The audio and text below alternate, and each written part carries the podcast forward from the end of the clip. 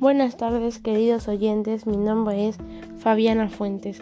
El tema de hoy día es El cambio es ahora. Este tema es necesario ser difundido por todos nosotros, ya que necesitamos reflexionar sobre nuestras acciones que contaminan el aire. En estos momentos todos nos preguntamos, ¿qué es la contaminación del aire? Bueno, la contaminación es la presencia de contaminantes en el aire que causa un riesgo grave para las personas. Hay que saber que existen dos tipos de contaminación, la natural, causada por fenómenos como tsunamis, incendios forestales, terremotos o las erupciones volcánicas, y está la artificial, que lamentablemente es provocada por acciones o actividades del ser humano, como la actividad industrial, productos químicos o la mala gestión de residuos. Pero en esta ocasión nos enfocaremos en la contaminación artificial, ya que es ocasionada por el hombre. Se preguntarán, ¿para qué todo esto?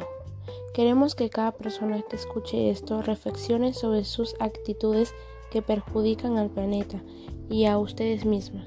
¿Cómo nos perjudica a nosotros? A la población nos afecta de muchas maneras.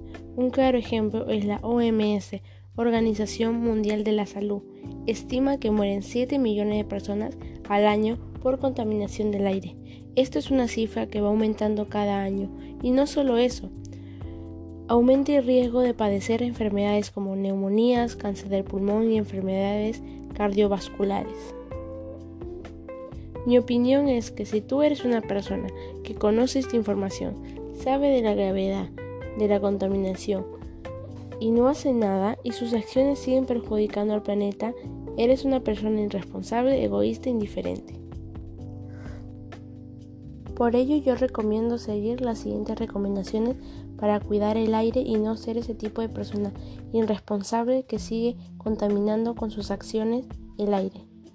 1. Reemplaza el uso de carros por bicicletas, aparte que ayuda a no contaminar, hace que tu vida sea más saludable. 2.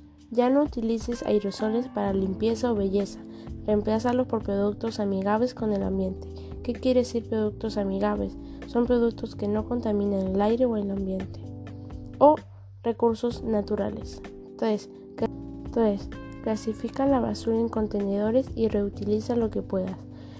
Podemos, con botellas reciclables, utilizar para manualidades y utilizar nuestra creatividad. 4.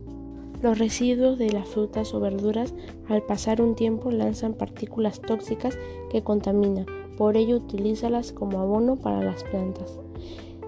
Ya por terminar, espero que haya quedado claro que estamos en una situación muy grave, que si no hacemos nada será muy tarde cuando reaccionemos. Hay que ponernos a pensar qué mundo queremos para nuestros hijos, nietos, familiares y personas que queremos. No se olviden de escucharnos siempre y aprender de una manera divertida. Recuerden que después de nosotros hay más generaciones. Gracias por tu atención.